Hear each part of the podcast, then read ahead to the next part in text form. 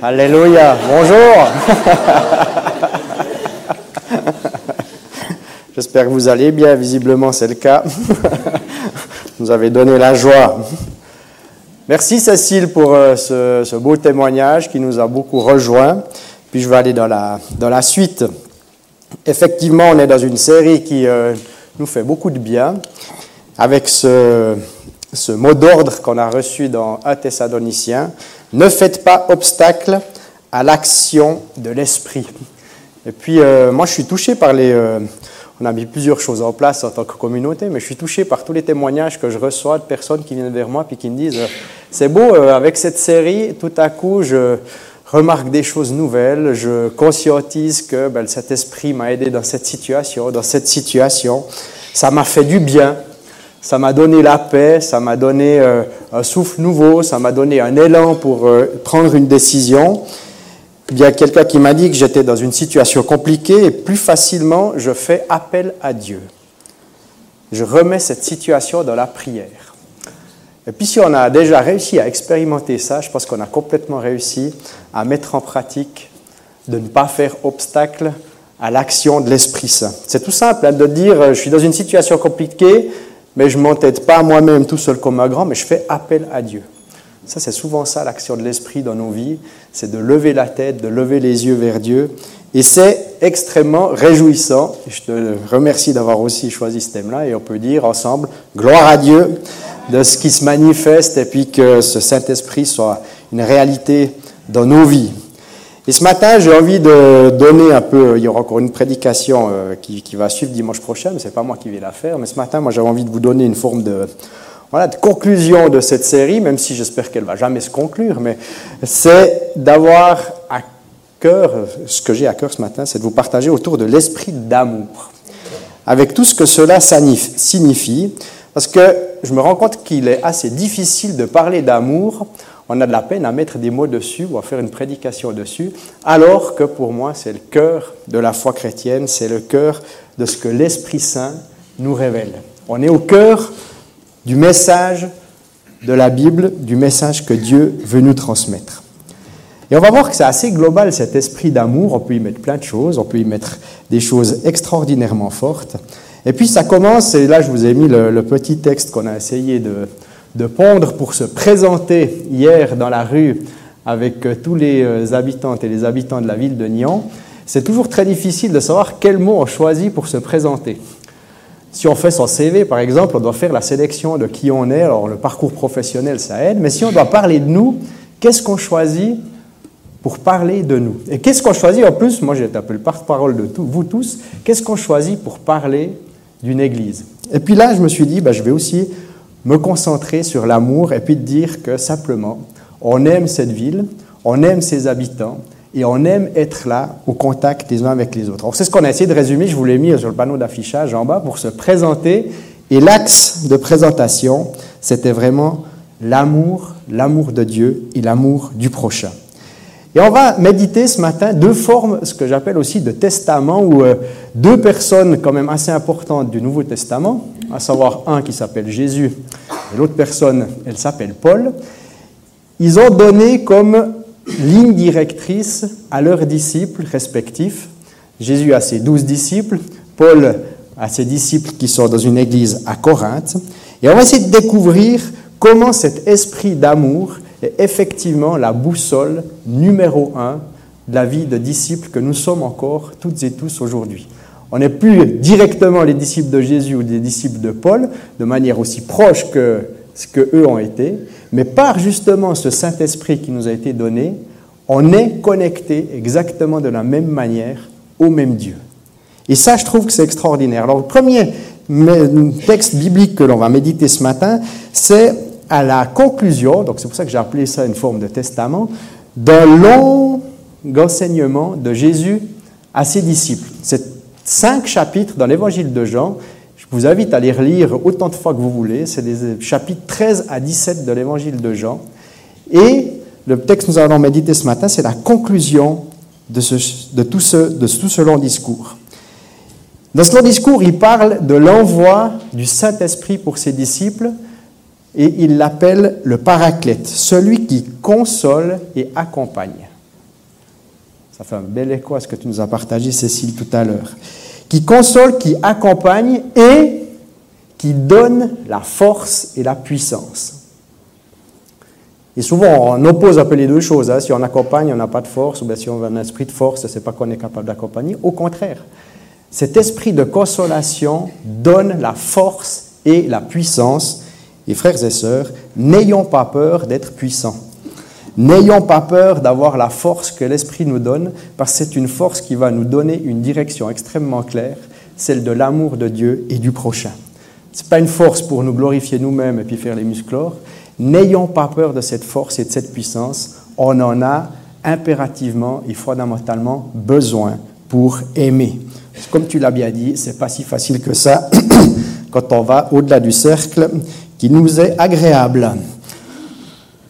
Ces derniers mots de Jésus sont aussi les derniers mots avant son procès où il sait qu'il va être mis à mort. Et qu'est-ce qu'il dit à ce moment-là? Qu'est-ce qu'il prêche à ce moment-là? Il prêche l'amour de l'autre, l'amour de Dieu, alors qu'il sait que même d'une certaine façon, il va être abandonné par les siens et il va être même ressenti comme abandonné du Père. Et qu'est-ce qu'il choisit de mettre là? Il met de nouveau l'amour en avant. Donc c'est extrêmement fort. On a médité souvent ce verset-là, cependant je vous dis la vérité, c'est dans l'évangile de Jean chapitre 16, il vaut mieux pour vous que je parte, que je m'en aille, car si je ne m'en vais pas, celui qui doit vous venir en aide, et on a besoin d'aide, ne viendra pas à vous, mais si je m'en vais, je vous l'enverrai. Et voilà ce qu'il nous dit au chapitre 17, je lis à partir du verset 20 pour les personnes qui veulent suivre dans leur Bible. Jean 17, verset 20. Je ne prie pas seulement pour eux, c'est-à-dire pour mes disciples, mais aussi pour tous ceux qui croiront en moi grâce à ce qu'ils diront de moi. Je prie pour que tous soient un. Père, qu'ils soient unis à nous, comme toi tu es uni à moi et moi je suis uni à toi. Qu'il soit un pour que le monde croit que c'est toi qui m'as envoyé. Je leur ai donné la gloire que tu m'as donnée, afin qu'ils soient un comme toi et moi, nous sommes un. Je vis en eux et tu vis en moi, c'est ainsi qu'ils deviendront parfaitement un, afin que le monde reconnaisse que c'est toi qui m'as envoyé et que tu les as aimés comme tu m'as aimé. Père, je désire que ceux que tu m'as donnés soient avec moi là où je suis, afin qu'ils voient ma gloire, celle que toi tu m'as donnée parce que tu m'aimais avant la création du monde. Père juste, le monde, lui, ne t'a pas connu, mais moi, je t'ai connu et ceux-ci ont reconnu que c'est toi qui m'as envoyé. Je t'ai fait connaître à eux et je te ferai encore connaître à eux c'est-à-dire à nous. Hein. Dans quel but?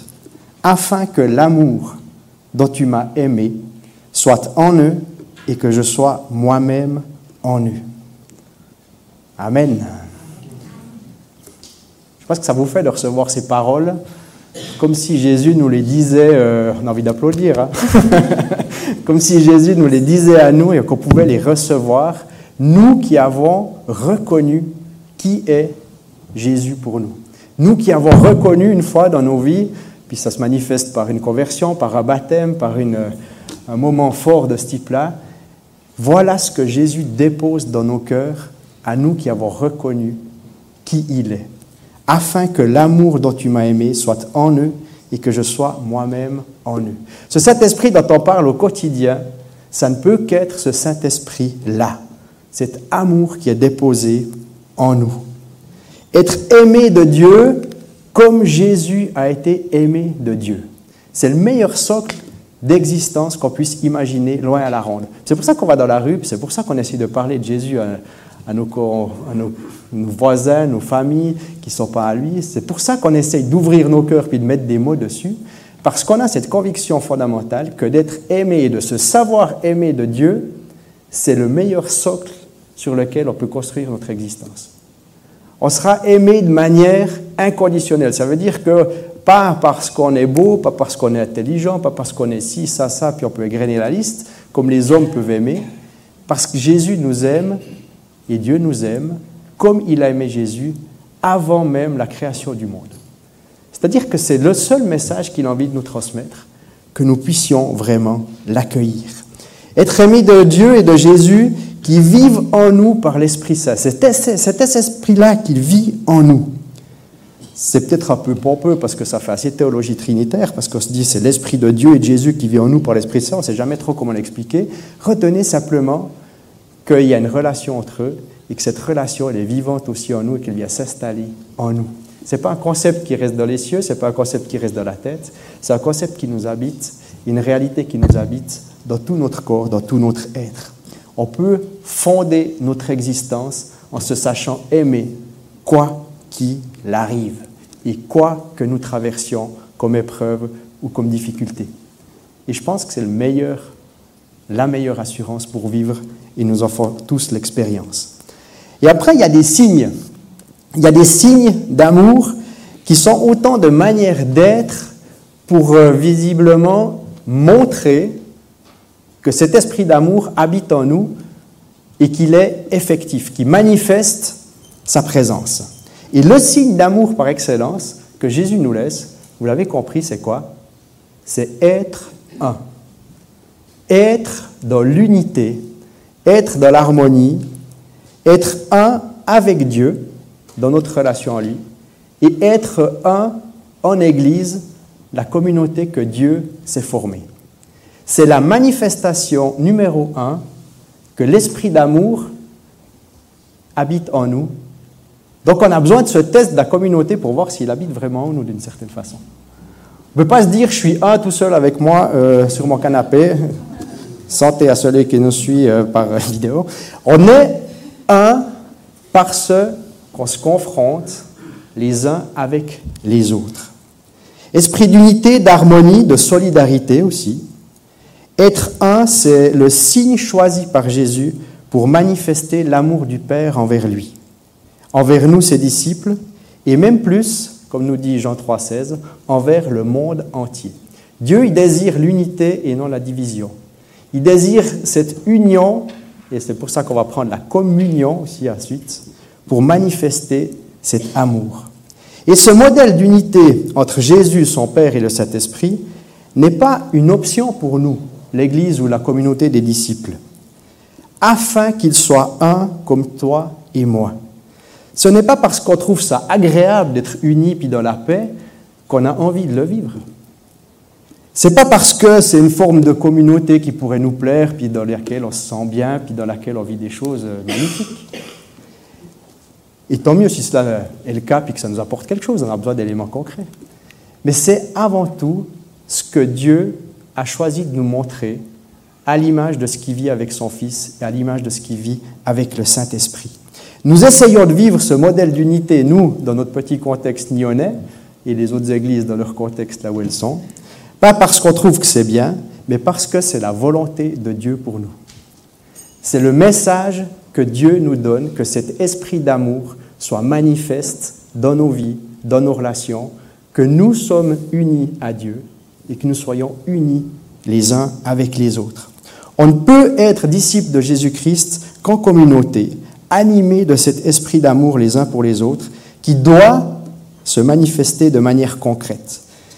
Et comme vous êtes là ce matin, je vous en remercie, je suis persuadé que vous êtes déjà des convaincus de cela, et je loue Dieu qu'il a mis en vous ce vouloir et ce faire d'être animé de cet esprit d'amour qui se manifeste en communauté qui se vit les uns avec les autres. Alors merci d'être là et merci d'être une part de cette manifestation de l'esprit d'amour qui nous unit les uns les autres. Ça se passe aussi lorsqu'on est réunis tous ensemble.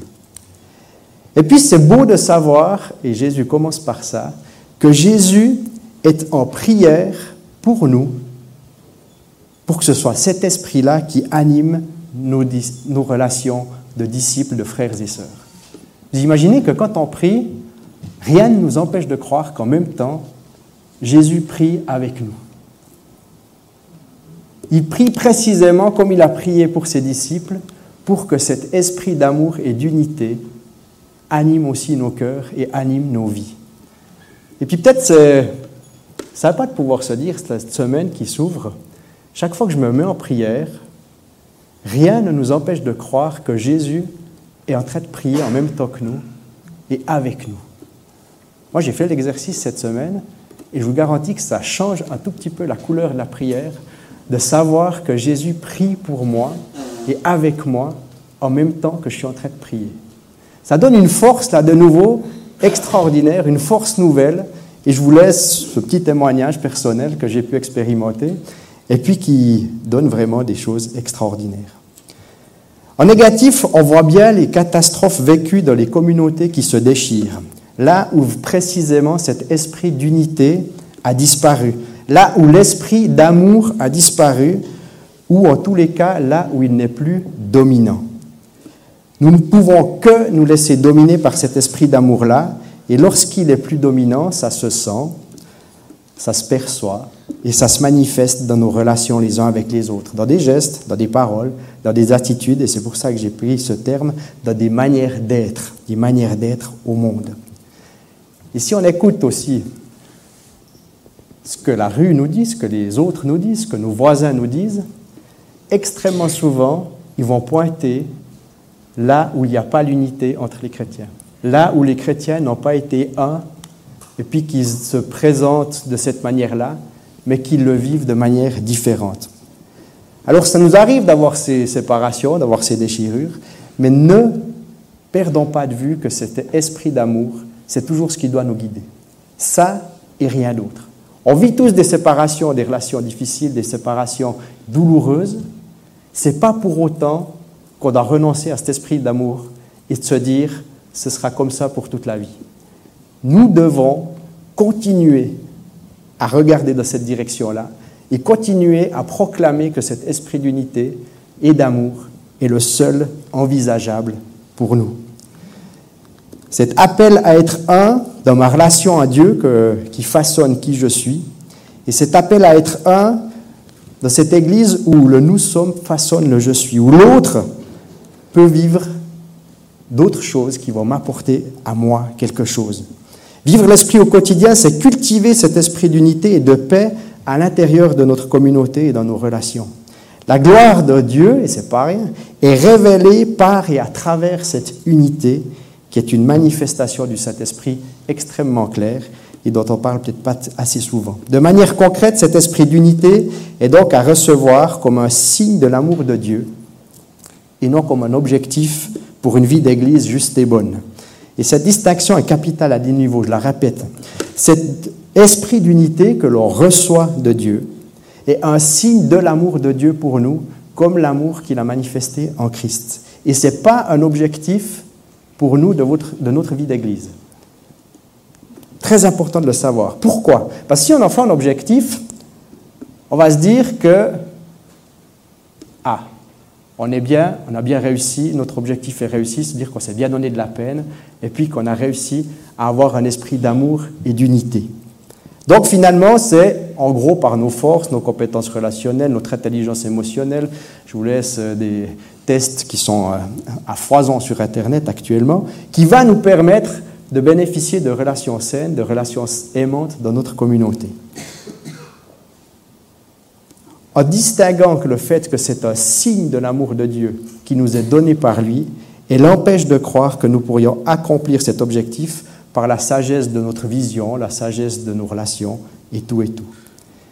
Et finalement, encore pire, si on en fait un objectif, on se coupe de l'action même de l'esprit parce qu'on pense que c'est par euh, justement nos politiques, notre manière de faire, qu'on va y arriver, puis comme nous l'a très bien dit Cécile, on va éviter de se laisser surprendre parce qu'on sera dans un truc assez bien planifié, assez bien organisé, et puis on va pouvoir le suivre pas à pas pour y arriver, en se coupant, et ça c'est le paradoxe qui est quand même assez tragique, de l'action de l'Esprit Saint, qui est toujours là pour nous rappeler, c'est moi qui te donne.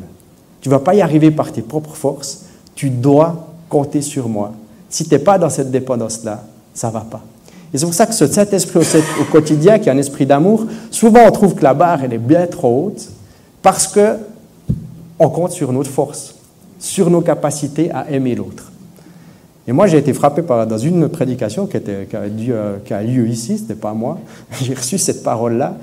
Il avait commencé comme ça, le prédicateur, en disant, ce commandement d'amour, il est impossible tant que vous n'avez pas le Saint-Esprit en vous.